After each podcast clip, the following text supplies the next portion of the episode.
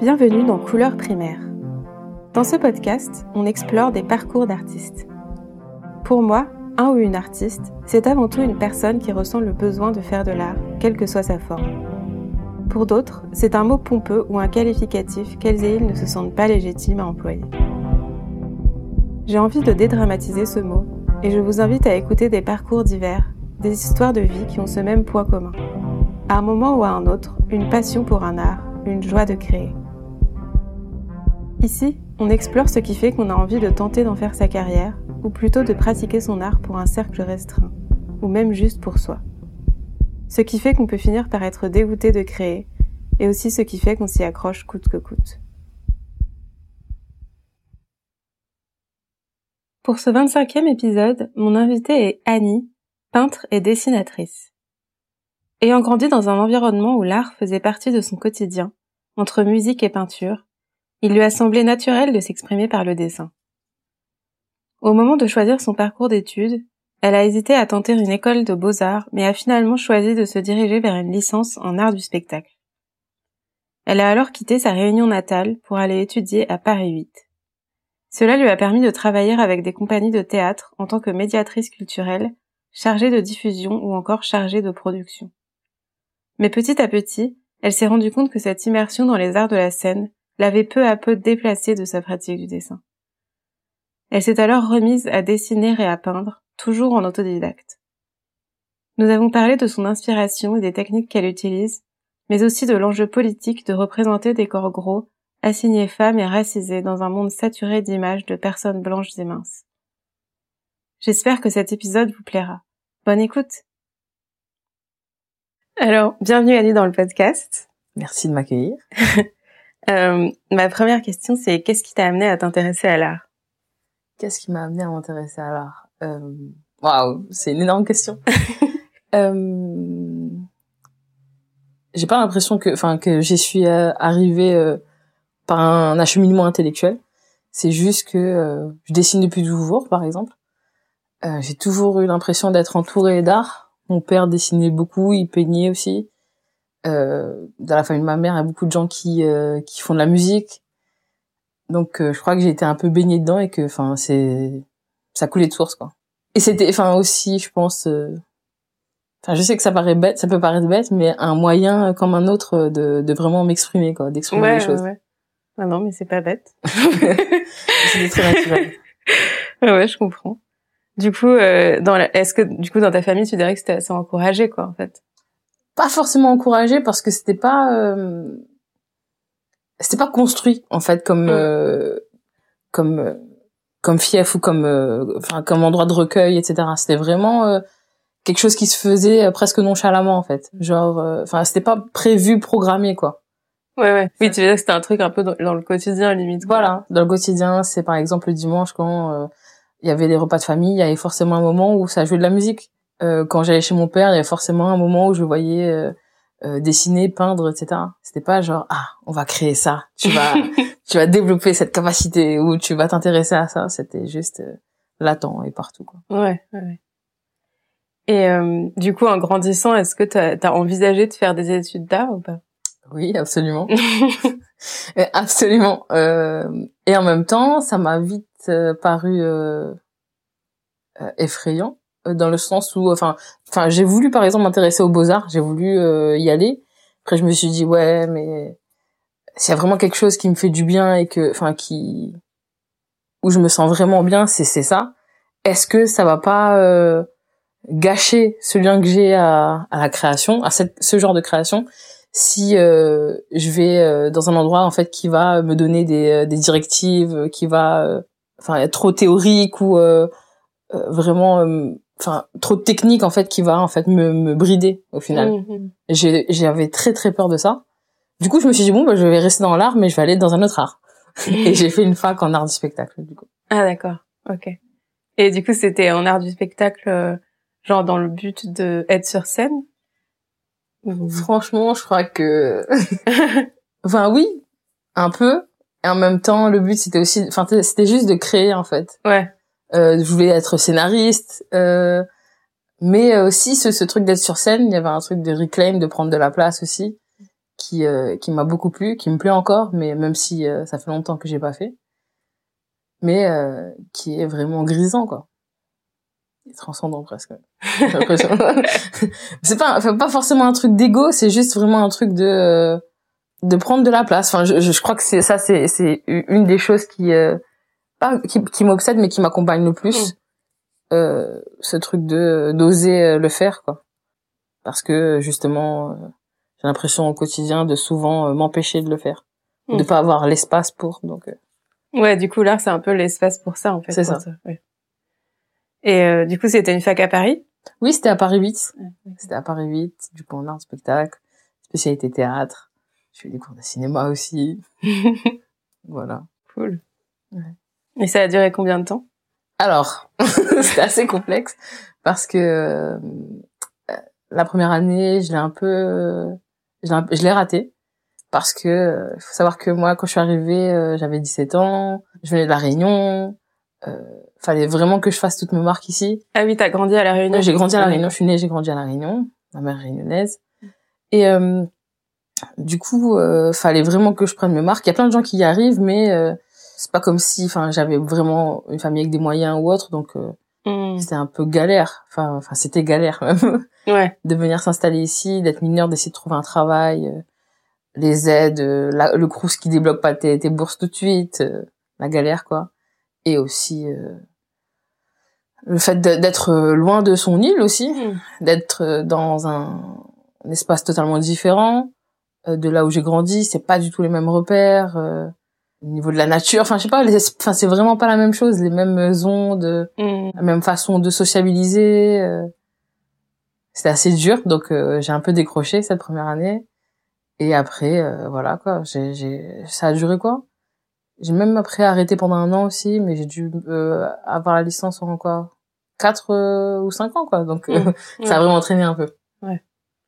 Et du coup, euh, juste par rapport à La Réunion, euh, du coup, par exemple, euh, peut-être tu pourrais parler de commencer là-bas euh, du point de vue artistique. Genre, est-ce que tu trouves qu'il y a une différence de perception entre euh, Ah, c'est grave intéressant cette question. Une différence de perception par euh, par les gens, tu vois, de ce que c'est que l'art et par exemple de faire des études d'art, enfin ce genre de trucs. Oui, après j'imagine que ça dépend aussi, enfin comme toujours euh, du niveau euh, du niveau social, on va dire en quelque Mm. sorte, comment c'est vu. Évidemment, enfin quand j'ai dit, euh, enfin même si euh, il y a eu quand même des encouragements parce que ma mère m'a toujours encouragée à. Euh, je pense que d'ailleurs c'est aussi euh, par peur que que un jour je lui reproche de ne pas Ouais. m'avoir soutenu. Mais bon, enfin, elle est quand même là, elle me soutient, mais euh, je pense que c'est pas le métier le plus sûr euh, pour elle en fait. Mm. C'est pas euh, l'endroit ou l'acheminement le plus sûr. Par exemple, ma mère encore aujourd'hui, elle, elle tient à ce que je devienne professeur, Mm. ce qui n'arrivera pas à maman sûr. non, même si c'est un métier super beau, c'est juste que je pense pas que je sois faite pour ça.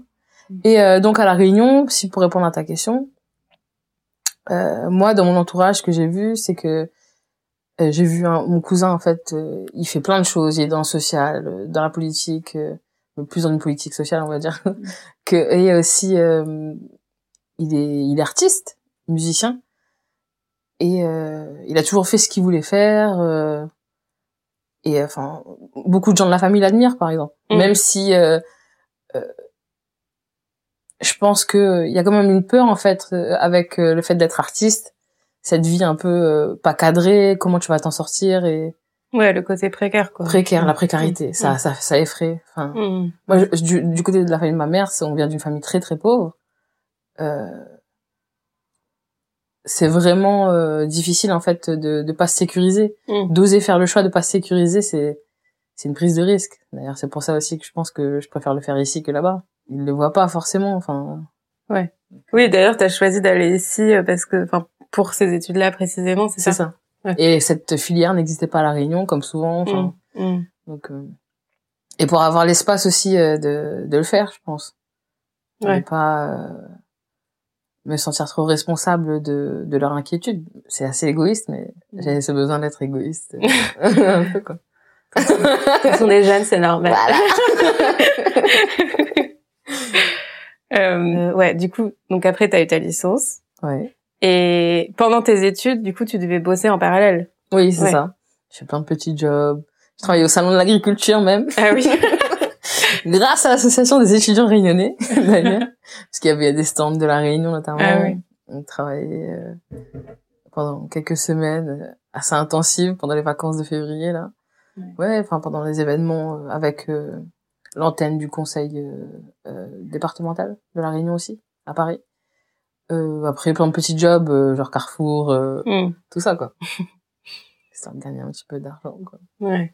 Et euh, du coup, après, euh, t'as directement cherché un travail après tes études? Euh, après, euh, non, j'ai fait une, enfin un service civique Mm. où j'ai pu travailler au sein d'une compagnie de théâtre. En même temps, je faisais du babysitting parce que service civique, ça paye pas bien. N'écoutez pas les jeunes. c'est bien, mais c'est pas bien en même temps, c'est machin. Et euh, après, euh, qu'est-ce qui s'est passé? Enfin, si j'ai refait après une, une mineure en, en sociaux. Mhm. Et après, ouais, j'ai, j'étais un peu. En fait, euh, pendant un moment, pendant ce moment-là, c'est vrai que je dessinais plus trop ces années-là. C'était assez compliqué pour moi de de de, de retourner au dessin. Ah ouais? Ouais, c'était vraiment assez. Enfin, et c'est justement après ce service civique et après euh, la mineure et après euh, le babysitting tout ça que j'ai commencé à me remettre à dessiner. C'était quoi? 2017 euh, vraiment? Donc euh, où là euh, je me suis dit bon ben c'est toujours ça en fait ça ça m'avait manqué euh, Mm. et j'ai recommencé à me faire des sessions de dessin et euh, c'était trop bien. J'ai de retrouver ça en fait de cet espace là ce cet outil ce c'était trop bien. Mais tu penses que t'avais arrêté parce que t'avais pas le temps, quoi, pendant tes études? Euh, je pense aussi que, en fait, les arts vivants, c'est pas forcément, enfin, le même processus créatif. Et j'ai l'impression que c'était, euh, dans ma, moi, ma façon de d'y aller, euh, d'entrer en contact avec les arts vivants.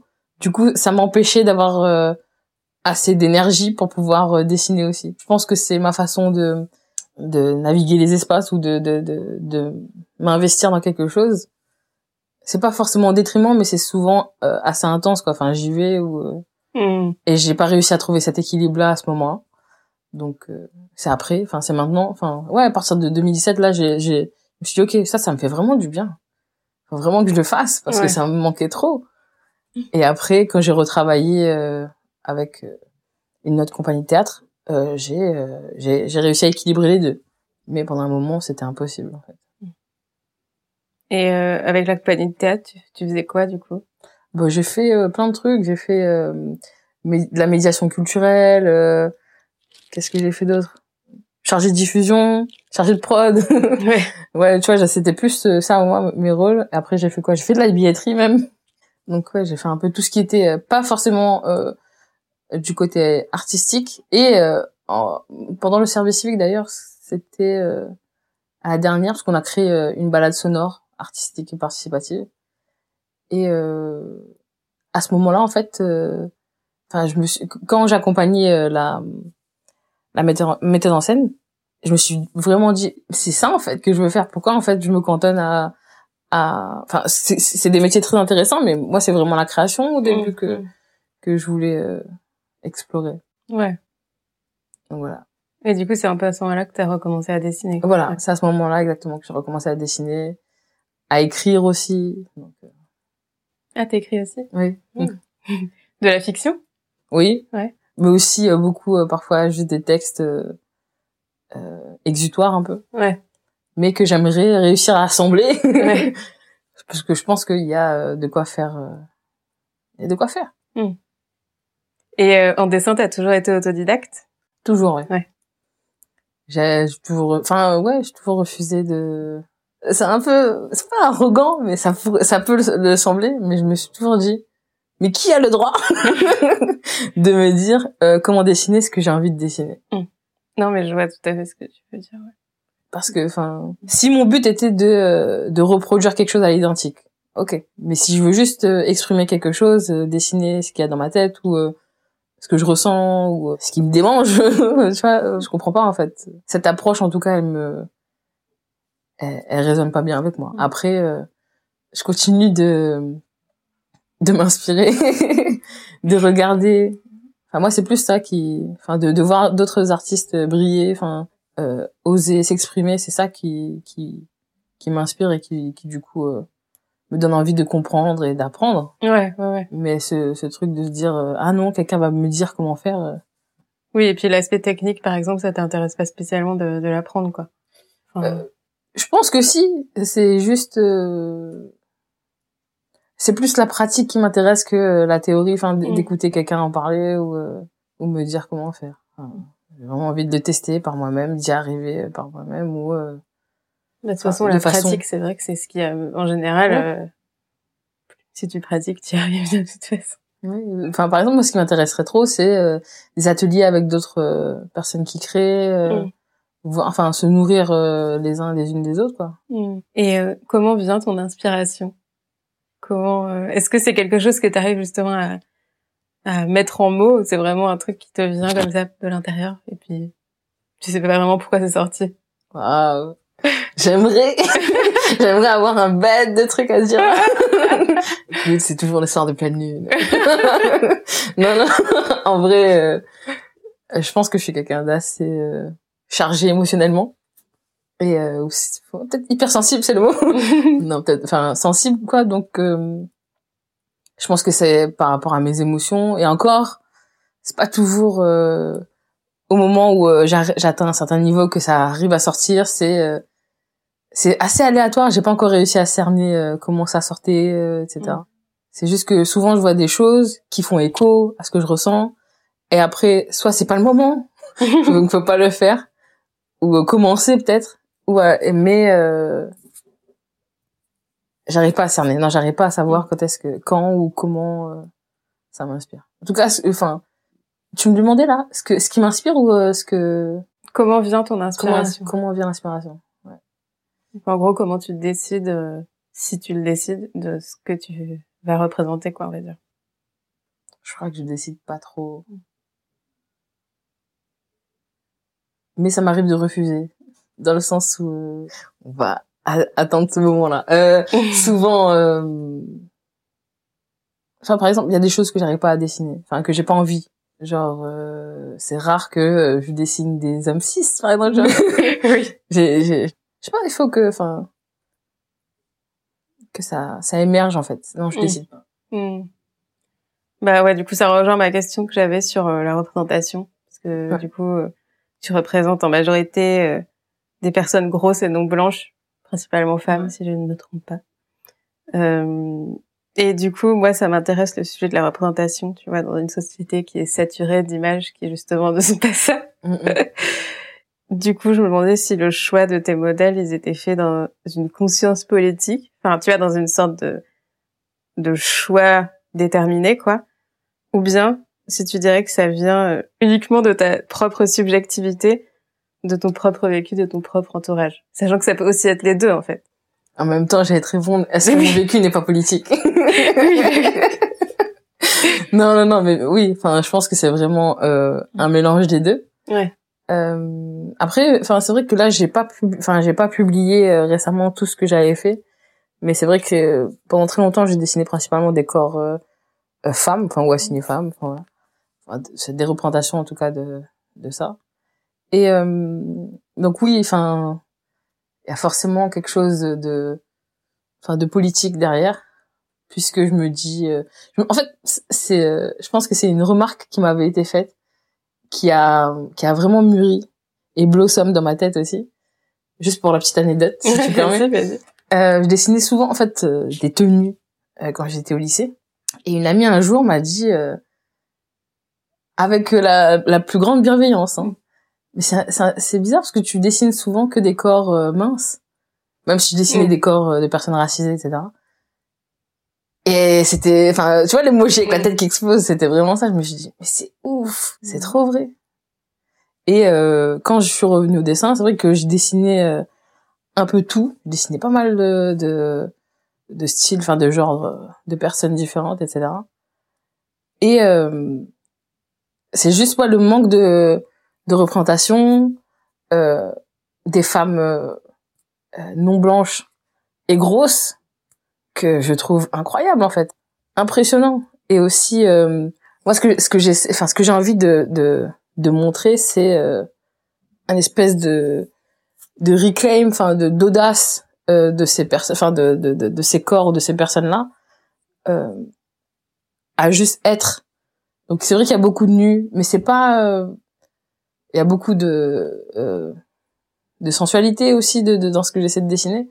Mais euh, c'est vraiment lié à ce truc de ouais je suis là je suis là et alors enfin j'ai le droit d'être là. Enfin voilà j'ai le droit d'être comme ça j'ai le droit de euh, d'avoir cette attitude là j'ai le droit en fait. Donc oui c'est clairement euh, pour moi je vois je le vois vraiment euh, politique et en même temps euh, très personnel puisque Mm, mm. c'est mon vécu aussi Ouais, ouais. Non, mais tu vois, c'était aussi une question dans le sens où parfois, on dessine ce qui est à l'intérieur de nous, et en même temps, les gens assignent un truc politique dessus, alors que si un mec blanc fait ça, en fait, Mais qui est sa propre intériorité, genre, personne dirait que c'est politique. C'est, enfin bon, mais c'est une question super complexe, je trouve. Bien sûr. Et en même temps, enfin, je me souviens par exemple, je voulais, euh, j'avais commencé à dessiner des cartes de tarot et je l'avais présenté en fait à quelqu'un, enfin pour euh, pour après, enfin faire, avoir- faire un petit business plan et pouvoir euh, les, les vendre, etc. Et euh, une personne m'a dit euh, oui, mais moi je me reconnais pas en fait dans ces corps-là. Je suis petite, mince, blanche. euh, pourquoi euh, pourquoi euh, pourquoi c'est pas possible pour moi de me reconnaître? Bah, Je pense que si vous allez dans n'importe quelle librairie, que vous ouvrez n'importe quel livre, que vous allez dans n'importe quelle galerie, vous allez voir des corps minces, petits et blancs. Ah oui, c'est clair. Ouais. Et c'est un projet que t'as continué, ce truc de tarot, d'ailleurs? Euh, non, je l'ai un peu mis sur pause, mais euh, je, je compte euh, le reprendre euh, très vite. Euh, et pour passer à une question plus technique, euh, parce que du coup j'ai vu que tu utilisais plusieurs techniques pour dessiner. Parce que tu utilises le dessin numérique, Ouais. c'est ça? Et aussi le marqueur et peut-être l'aquarelle, je sais pas si c'est de Oui. l'aquarelle. C'est ça De l'encre, enfin tout ce Ouais. que je trouve du vernis à ongles même. Ah ouais, du vernis, ouais. Et du coup, ouais, je me demandais si, euh, est-ce que tu as une préférence parmi ces techniques et qu'est-ce que t'apporte chaque technique? Oh. Alors, le numérique, c'est tout nouveau pour moi. Ouais. Euh... Je suis un peu en galère de matériel, donc euh, c'est vrai, tu sais, genre, j'ai une tablette graphique, mais tu sais, ce- les tablettes euh, qu'on, il n'y a pas le retour d'écran. Du coup, je dois regarder droit devant moi sur mon écran et dessiner comme ça, c'est un peu compliqué. Mais en attendant d'avoir une tablette, enfin, un iPad et tout, on fait que ça et euh, ça va. Euh, ça, ce que, ce que ça m'apporte, c'est euh, de vraiment pouvoir tout créer en fait. Même le volume, tu le crées. Enfin, il n'y a pas le, le grain du papier. Donc c'est vraiment pour moi un, un terrain neutre. Enfin, tu pars de rien quoi, du néant. Et de pouvoir créer là-dessus, je trouve ça cool. Et après les couleurs euh, très flashy, d'y avoir et, et euh, l'encre euh, n'a pas de, de limite, tu vois. Oui. tu peux tout faire avec. Après, euh, avec l'aquarelle, euh, j'aime beaucoup. Enfin, la délicatesse euh, en fait qu'il faut avoir euh, pour euh, pouvoir l'utiliser. Mais j'aime aussi, euh, enfin, le faire avec des couleurs, par exemple. J'ai essayé de faire de l'aquarelle avec de l'encre. Enfin, il y a un, tableau que où j'ai utilisé un peu la même technique et la euh, je trouvais ça fascinant en fait de pouvoir faire enfin, du relief encore. Enfin, je crois que j'ai un truc avec les textures en final. Hum, hum. Et euh, la, la peinture, enfin tout ce qui est acrylique, ou même là, je commence à me mettre à l'huile. C'est, euh... je sais pas comment dire. Tu vois, c'est c'est comme si c'était de la, l'ASMR pour ma tête. Non, de voir les couleurs se mélanger, c'est incroyable, Ouais. comme c'est fascinant pour moi. Ou euh, enfin des, des couches sur couches et tout, c'est ça me passionne. je sais pas comment le, le dire autrement. Ouais, ouais, bah, je comprends tout à fait. et euh, pour parler du coup de, bah, de féminisme et d'antiracisme comme on en parle, euh, est-ce que tu as déjà vécu des discriminations de cette part sur ton parcours? Et on peut d'ailleurs ajouter grossophobe à cette... Exactement, à cette liste. oui, je pense que, enfin, bon, après chacun son vécu, mais de, du, enfin, dans le mien, oui, pas mal. Il y a aussi, euh, il faudrait trouver un nom pour toutes, mais euh, tu sais, genre le fait de venir euh, d'ailleurs que de Paris, enfin, de Ah, ouais, venir euh, d'un endroit qui est hors métropole. Enfin, je crois que c'est juste un racisme euh, renforcé, mais euh, oui, enfin, que ce soit dans, dans le milieu du travail, que ce soit euh, euh, dans la vie perso, euh, D'ailleurs, dans la vie perso, il y a aussi la fétichisation, dont on ne parle pas assez, qui est très très violente. euh, oui, enfin, ah aussi dans le monde médical, ouais. violence pour trouver un emploi, pour trouver un travail, pour trouver, enfin c'est la même chose, pour trouver un logement. c'est tellement ça me, ouais, un logement. Euh...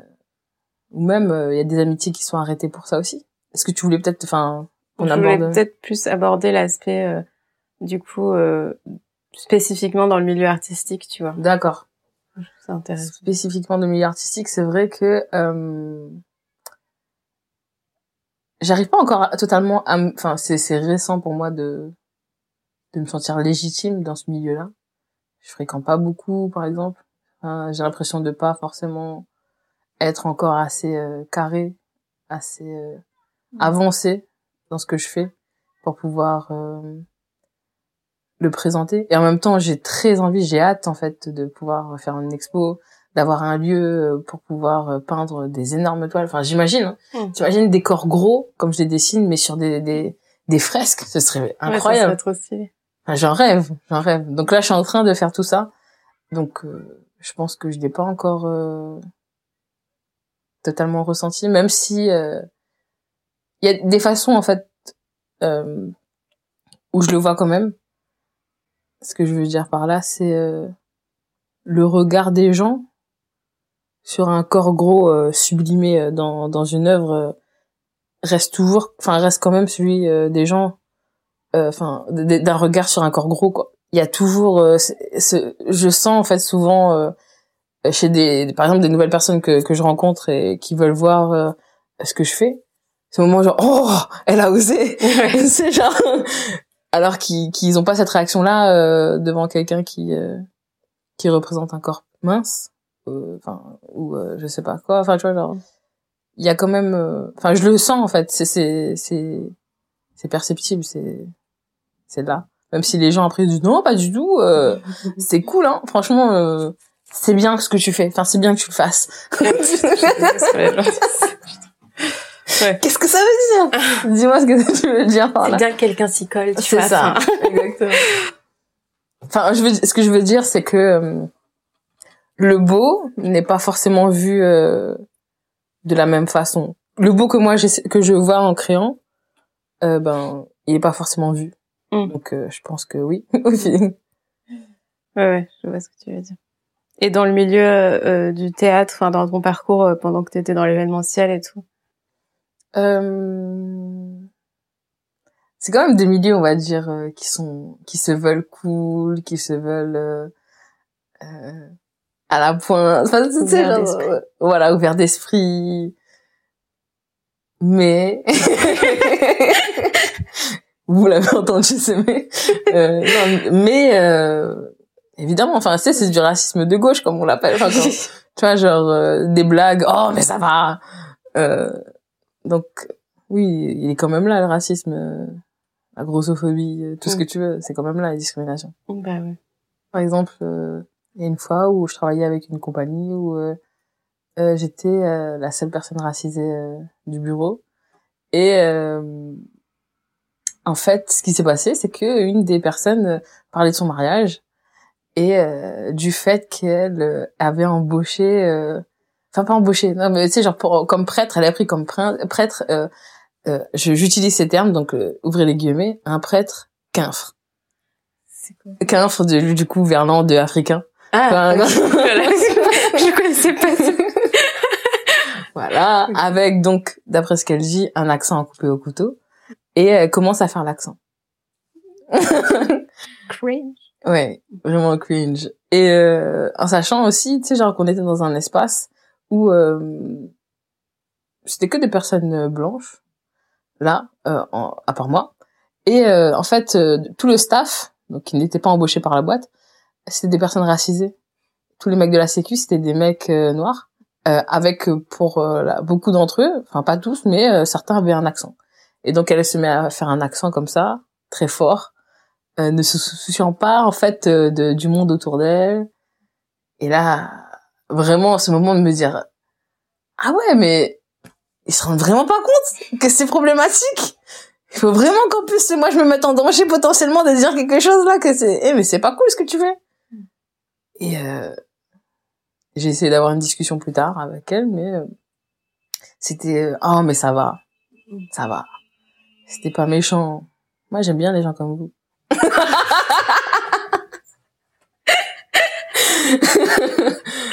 ouais. Bel exemple. Voilà. Mais eh, enfin bizarrement, un des une des phrases qu'on m'a le plus dit euh, dans le milieu de la culture euh, quand quand j'y étais, c'était euh, ah j'adore ton accent. Alors que moi j'étais persuadée de ne plus avoir d'accent, tu vois. Mais et du coup ça me faisait partir en toupie. Me dire mais quel accent? C'est quoi? C'est la façon dont je dis quelle lettre? Okay. C'est juste que quand j'arrive même pas moi à l'identifier et que juste le fait que je te dise que enfin que tu me demandes d'où je viens d'où je viens et que je te dis que j'ai grandi à La Réunion et que je suis réunionnaise, euh, te fait euh, projeter. Euh. Disons, imagine un accent limite. Peut-être que j'en ai un. Hein. Je pense que sur certains mots, en fait, euh, je dois en avoir un. Mais euh, voilà quoi. Ce besoin en fait de, de le faire savoir. Laisse-moi tranquille. Compliment, sais. Ouais. Euh, et du coup, aujourd'hui, comment tu vois ton avenir professionnel? Est-ce que tu envisagerais un jour de tenter de vivre de ton art? Ou c'est un truc que tu voudrais garder comme quelque chose à côté d'un d'un autre travail, tu vois?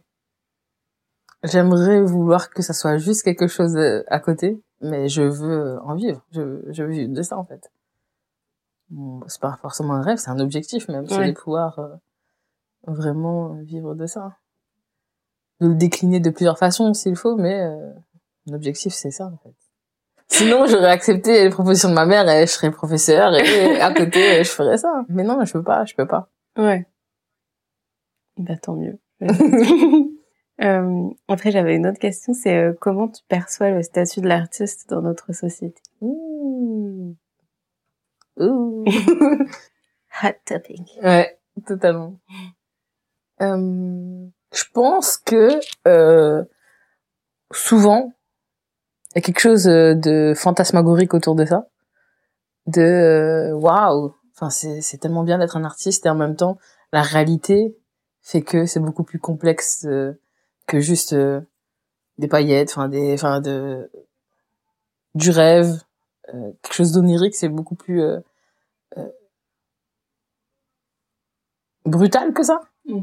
Il y a vraiment une brutalité en fait dans le fait d'être euh, artiste enfin du, même enfin autour du statut même euh, des artistes moi j'ai l'impression il y a ce truc d'être au carrefour euh, justement en fait de de tout ce qui est politique en même temps de enfin cette personne qui ose porter sa vision doit aussi porter enfin faire étendard en fait de plein de choses. Donc je pense que c'est vraiment un un endroit compliqué. Mais je trouve ça véritablement puissant et vulnérabilisant en fait. Et il y a ce truc aussi, euh, euh, un autre penchant euh, de la chose, c'est euh, de faire des artistes parfois des saints, ce qui est très problématique aussi, on le voit. Mais euh, d'oublier en fait que quelque chose de profondément faillible, enfin d'oublier en fait cette vulnérabilité encore une fois. Mm. Donc euh... oui, de les voir comme des sortes de porte-parole. Exactement, porte-parole, euh, euh, des personnes dépersonnifiées totalement en fait et qui incarnent juste euh, une vision euh, des, des travaux, enfin ou des réalisations, euh, la culture, enfin qui incarnent des d'autres gens qu'eux-mêmes quoi. Et en même temps, c'est vraiment, enfin des, je pense que c'est puissant puisque ça permet euh, de, de fédérer, de rassembler, de, de donner vie à, à d'autres choses. Pour moi, en fait, euh, il y a ce truc euh, artiste et visionnaire un peu, qui est un peu lié, mais euh, faut pas oublier l'humanité de la personne derrière ça et le fait que on est tous faillibles et imparfaits. Mm. ouais, c'est sûr. Euh, Ma dernière question, c'est euh, est-ce que tu as des projets ou des, des expos ou je ne sais quoi dans les prochains mois Et aussi, où les gens peuvent te trouver sur les réseaux sociaux euh, Du coup, concrètement, pas encore. mais euh, ça arrive. J'arrive. Et euh, sur les réseaux, pour l'instant, vous pouvez me trouver à euh, Sweet Potato in the Space. Sinon, en tapant Annie, H-A-N-Y, de me trouver normalement. Sur Instagram. Sur Instagram, exactement. Ok. Et euh, oui, faut que je développe aussi un Pinterest et tout ça, là. Ben ouais. Ce serait cool. Un site et tout. C'est clair. J'ai un site, mais il est pas encore bien. Donc, euh... Mais allez sur euh, Instagram, vous allez me trouver, et je mettrai à jour tout ça. ok, bah merci beaucoup Annie. Merci à toi. Et voilà, c'est la fin du podcast. Merci beaucoup à Annie d'avoir partagé son parcours avec nous. Mille merci à Podium Club pour la musique du générique. Vous pouvez retrouver Annie sur Instagram sous le pseudo Sweet Potato in Dev Space, S-W-E-E-T, P-O-T-A-T-O, I-N-D-A-S-P-A-C-E. Ou en tapant tout simplement Annie sur Instagram, H-A-N-Y. Par ailleurs, depuis le mois de septembre, le podcast a un site internet. Vous pouvez retrouver tous les épisodes sur couleurs-primaire-le-podcast.fr. Je les ai triés par médium artistique et il y a une colonne de mots-clés pour les thématiques abordées. Vous pouvez désormais naviguer vers des sujets spécifiques plus facilement. Si vous avez apprécié ce podcast, n'hésitez pas à en parler autour de vous, à le partager et à lui mettre une pluie d'étoiles. Cela aide beaucoup à le faire connaître et votre soutien est précieux. Vous pouvez écouter tous les épisodes sur SoundCloud, Deezer, Spotify, Apple Podcast et Podcast Addict et suivre nos actualités sur Instagram et Facebook. À bientôt!